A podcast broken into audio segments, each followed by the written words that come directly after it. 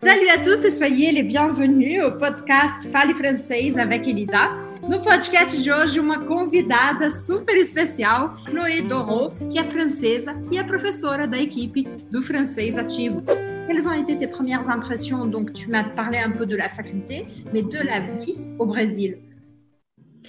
Alors, déjà, je suis arrivée à l'aéroport, j'étais super contente, super. Euh, euh, très impatiente de, découvrir plein de choses. Donc, euh, moi, je n'avais pas le problème que la majorité des personnes ont quand elles ont appris une langue. Je n'étais pas du tout bloquée. Hein, je n'avais pas de blocage. Donc, euh, tout ce que je pouvais exprimer, je l'exprimais à n'importe qui. C'est-à-dire que si j'avais besoin d'aide, ben, je parlais à n'importe qui pour pouvoir essayer de, comprendre et de dire, bon, voilà, moi, je veux un taxi, etc.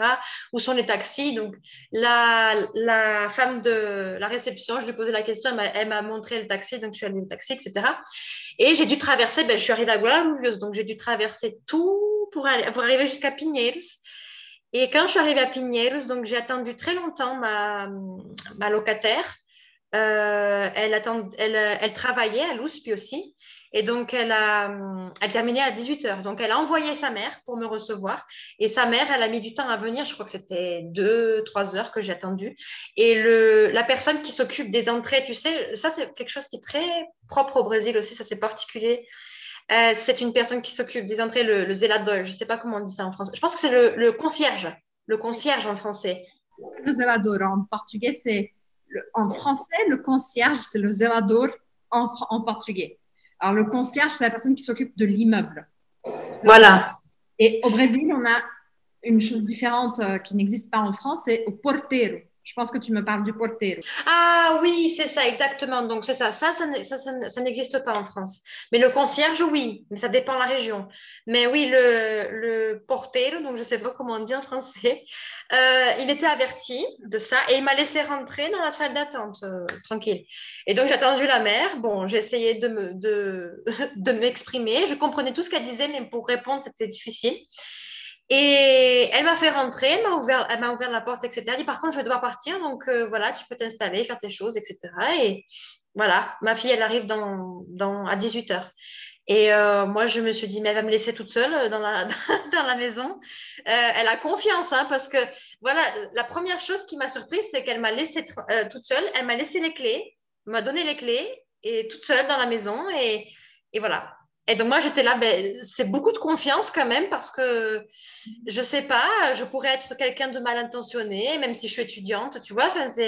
Et euh, j'ai trouvé ça super euh, différent déjà parce que je pense que les Français ne laisseraient jamais une chose comme ça arriver. Il y aura toujours quelqu'un dans la maison euh, pour recevoir la personne ou quelque chose comme ça.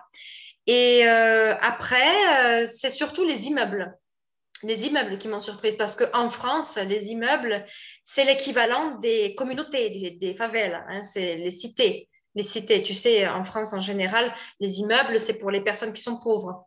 Donc je pensais, mais. Hein? des grands immeubles comme au Brésil. Oui, des grands immeubles, des grands immeubles, c'est ça. Et euh, souvent, on appelle ça des bars aussi. Je sais pas si tu as des. Comment tu dis ça? Des bars. Des bars? Non, je... Ah oui, des bars, oui, ça, je ne connaissais pas cette expression. Moi, moi je connais plus cité, c'est la cité, cité.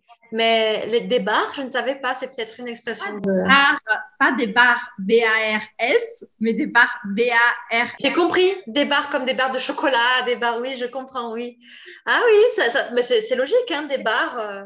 C'est peut-être euh, dans la région parisienne, Chloé, parce que c'est vraiment où il y a des grandes, grandes bars. Euh, oui quand, dans le sud de la France, tu es du sud, moi je, ma famille elle est du sud aussi, mais on n'est pas de, de, la même région exactement, d'ailleurs pas du tout de la même région, mais euh, il n'y a pas tellement de bars justement, il n'y a pas tellement de grands grands buildings, euh, énormes immeubles euh, avec des centaines de familles qui habitent. À Paris ou dans la région parisienne, il y en a beaucoup plus. Eh, ça c'est sûr. Mais eh oui, parce que je pensais, c'est peut-être que c'est des immeubles où il y a des personnes pauvres qui habitent, tu vois. Je me disais, c'est bizarre qu'il y a tellement de. Mais après, je me rappelle que les favelas, c'est différent parce que j'avais étudié qu'est-ce que c'était qu'une favela, mais même, même si je savais, ça m'avait surprise. J'étais là, mais. Euh, et quand j'ai pris une photo, la première réaction de ma mère, c'était Oh mon Dieu, mais tu es dans une favela, mais c'est pas possible. Je dis Mais non, je suis pas dans une favela, je suis dans un quartier très chic, tu vois, maman. Euh, c'est un, quartier très, très chic de, de, la, de São Paulo. Donc voilà, c'est vraiment ça qui m'a surprise. Et après, je pense que la deuxième chose qui m'a mes impressions, c'était la facilité avec laquelle les gens t'abordent. C'est vraiment, euh, euh, voilà, tu t'assois à côté de quelqu'un dans le bus et c'est bon, elle va commencer à taper la discute, euh, voilà, elle va commencer à, à parler, à, raconter sa vie. Et moi, ça, j'aime beaucoup parce que en France, on a, je pense qu'on communique moins, en fait. En Europe, en général, on, a, on communique moins. Donc ça, moi, j'aimais beaucoup, beaucoup de communication. Les vendeuses aussi, les vendeuses qui n'arrêtent pas quand tu rentres, elles te disent, ma chérie, mon cœur, des choses comme ça. Tu rentres et tu as l'impression que tu es aimée par tout le monde. C'est incroyable. Moi, j'explique beaucoup à, mes élèves que quand je suis déprimée, quand je suis déprimée et que je sors, j'ai juste besoin d'aller au supermarché parce que les, les, femmes de la caisse, elles me disent, ma chérie, comment ça va? Qu'est-ce que tu veux? Tu veux quelque chose de plus euh, Voilà. Et je sais pas, ça me, ça me. Et toi, tu es une Française dans ça, parce que ma mère, c'est quelque chose qui l'énerve. Alors, je te jure, ça l'énerve. Les, vendeuses qui demandent comment tu t'appelles, ma mère, ça l'énerve. Alors à chaque fois, elle invente un nom, un prénom différent, mais un prénom complètement impossible. Tu vois, elle a, elle a un fort accent. Je pense que ma mère, elle a plus d'accent que toi. Euh, elle a un très fort accent sur tous les R et elle prend, elle dit Maria. Je m'appelle Maria. Et les vendeuses sont là, euh, elles font une drôle de tête comme ça. Et c'est drôle, c'est des choses. Euh, euh, les différences culturelles, on peut les prendre dans un sens ou dans un autre. Et peut-être aussi que ça change petit à petit. Peut-être que ma mère, quand elle est arrivée au Brésil, elle aimait bien ça et que petit à petit, ça l'énervait. pour ma mère, c'est un manque de protection de l'espace privé ah, je, comprends. Je, comprends ça, oui. Oui, oui, oui. Ma mère aussi, je pense qu'elle n'aimerait pas ce type de choses. Mais euh, euh, après, je pense qu'il y a une question de génération aussi, je pense. Il y a une question de, génération. Mais euh, moi, j'ai toujours trouvé que euh, j'étais pas très bien en France. C'est pour ça d'ailleurs que quand j'étais enfant, je, rêvais de voyager tout le temps parce que je me sentais jamais chez moi en fait. Euh, ça, j'ai toujours senti. Et quand je suis arrivée au Brésil, voilà, quand j'ai vu que les personnes elles pouvaient être super sympathiques, avenantes, euh, comme ça, moi, j'ai tout de suite accroché en fait. Ça, ça correspond à ma personnalité. Donc moi, je, suis, je sais que je suis française, mais beaucoup de personnes me disent, mais c'est incroyable, euh, ben, euh, t'as pas l'air d'être une française. et en France aussi, ils me disent, euh, ben, c'est bizarre, hein, pourquoi, pourquoi tu détestes la France? Alors je dis, je déteste pas la France, mais je, déteste les Français. C'est différent. voilà, c'est pas. Non, je plaisante, mais je, je déteste pas la France.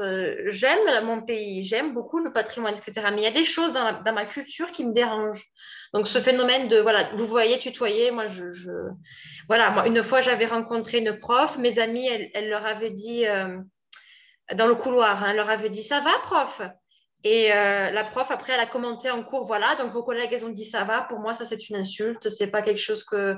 Non, c'est vraiment... Euh, elles ont juste dit, ça va. Non, on dit, comment allez-vous? Mm. Voilà, il y, a vraiment quelquefois des excès qui me qui m'irritent, tu vois. Il y, a des choses qui, il y a des, personnes et ça c'est généralement c'est beaucoup de personnes qui qui sont comme ça. Et quand je suis retournée en France, parce que j'ai dû retourner en France pour euh, résoudre des choses administratives, euh, revoir ma mère aussi, hein, ma famille, etc.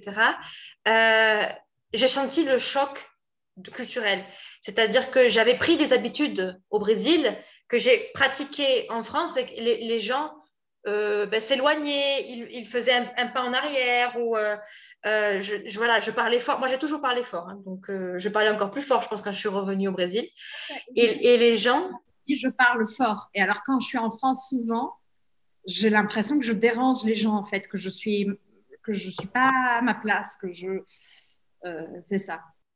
Ah oui, oui. Ma, mère, elle m'a toujours reprise sur ça. Toujours, toujours, depuis toute petite. Elle m'a dit, Chloé, faut que tu parles plus doucement, etc. Chloé était sourde, des choses comme ça. Alors bon, déjà, sourde, j'aime pas trop cette expression. Et en plus, euh, euh, c'est comme ça. Voilà, c'est comme ça. On aime euh, s'exprimer. Moi, c'est difficile pour moi de me contrôler, de parler doucement. J'ai l'impression qu'on chuchote, en fait. Et mm. euh, ça me, ça, je sais pas. Mais voilà, je, pense que la culture brésilienne me correspond plus parce que ma personnalité est un peu différente de ce que l'on attend d'une Française en France. Voilà, donc euh, c'est ça.